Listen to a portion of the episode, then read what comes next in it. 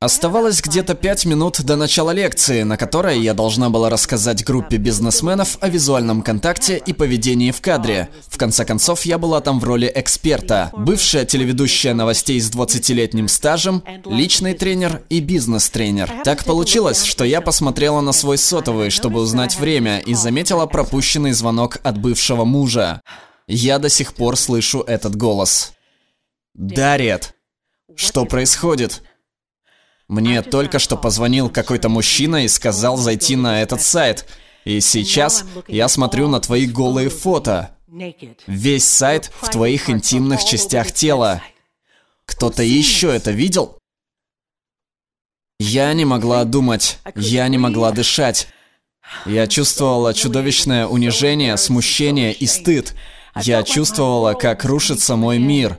И тем не менее, это было только начало долгих месяцев боли, депрессии, злости, смятения и молчания. Мой бывший парень, манипулятор, ревнивец и преследователь сделал именно то, что обещал. Создал сайт с моим именем и запостил это. И это. И еще парочку откровенных фото, которые он сделал, когда я спала, когда мы жили на Ямайке. За несколько месяцев до этого он писал мне СМС с угрозами, как вот это. Он пытался сделать из меня подлую, отмороженную проститутку. Он даже грозился меня убить. Он обещал выстрелить в голову и пырнуть ножом в сердце только из-за того, что я хотела с ним расстаться.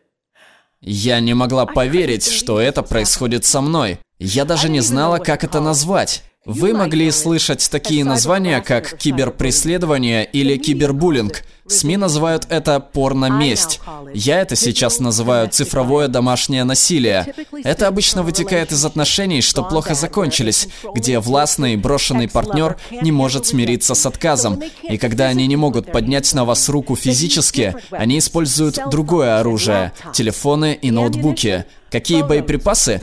Фото, видео, персональные данные. Все это оказывается в сети без вашего разрешения. Посмотрим правде в глаза. У каждого из нас целая жизнь в сети, а интернет очень тесный. Мы постим фото наших малышей, начинаем и развиваем бизнес, строим новые отношения. С каждым лайком на Фейсбуке мы переносим свой мир в интернет.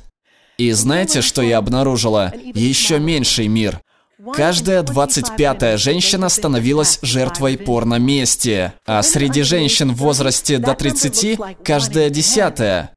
Это значит, что в этой аудитории есть потенциальные жертвы. Хотите знать, что беспокоит еще сильнее? Пробелы в законодательстве, не позволяющие должным образом защитить жертву и наказать виновного. На рассмотрении находится лишь один законопроект. Он называется «Достаточный акт». Его внесла сенатор Камала Харрис. Он вводит уголовную ответственность за порно-месть, но на его принятие могут уйти годы, и что же нам остается делать? Неубедительные гражданские иски. На сегодня Сегодня законы о порноместе есть только в 40 штатах и в округе Колумбия. Наказания в виде штрафов колеблются в пределах 500 долларов. Пять сотен баксов? Вы что, шутите? Женщины теряют работу, они страдают от разрушенных отношений и испорченной репутации. Они начинают болеть и впадают в депрессию. Растет количество самоубийств. Вы сейчас смотрите на женщину, которая провела в суде 11 месяцев, 13 раз приходила в зал суда и потратила тысячи долларов на услуги услуги адвокатов, а взамен получила лишь две вещи. Судебный ордер защиты от киберпреследования, также известный как PFA, и обещание суда заставить третью сторону, интернет-компанию, удалить содержимое. Это дорого, сложно и запутанно. Еще хуже то, что пробелы в законодательстве и проблемы юрисдикции затягивают это на месяцы, в течение которых мои интимные части тела все еще открыты миру. Что бы вы чувствовали, если бы ваше голое тело выставили на всеобщее обозрение, а вы могли лишь беспомощно ждать, пока это не удалят?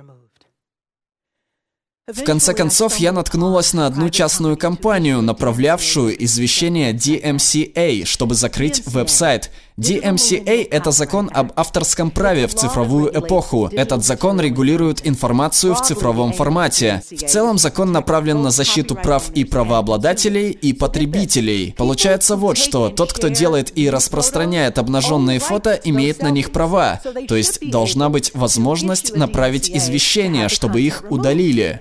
Но не все так просто. Вам еще придется побороться с безответственным третьим лицом, интернет-компанией. И, кстати, даже в случае согласия, тот факт, что у вас есть обнаженные фото или картинки, еще не дает вам права их распространять, даже без злого умысла. В моем деле все было еще сложнее, потому что он преследовал и домогался меня из другой страны, из-за чего получить помощь здесь становилось практически невозможным. Погодите, разве интернет не международный? Разве у нас не должно быть какой-то политики, что защищала бы нас в целом, вне зависимости от границ и ограничений?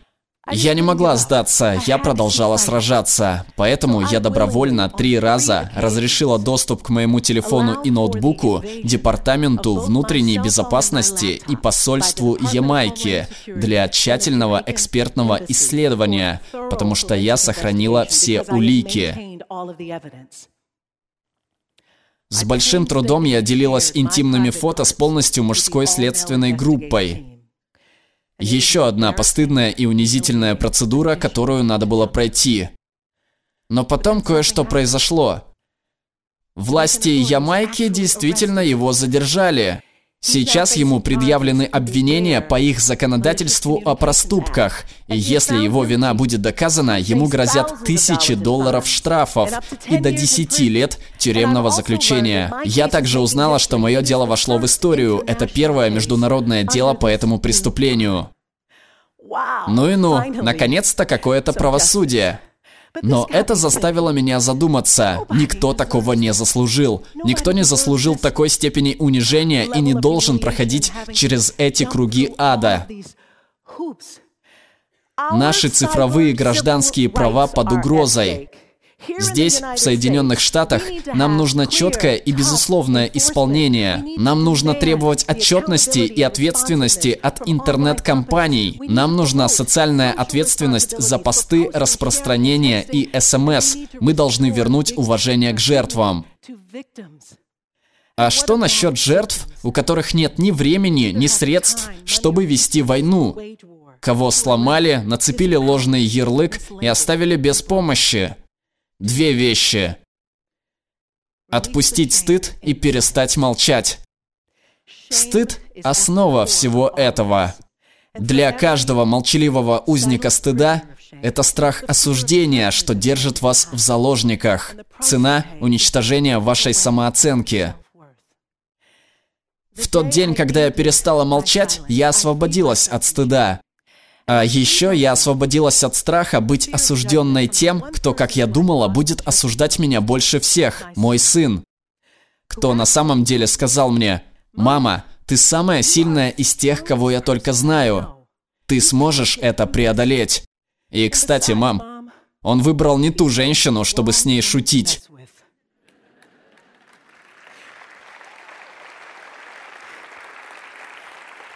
Это было в тот день, когда я решила использовать мою платформу, мою историю и мой голос.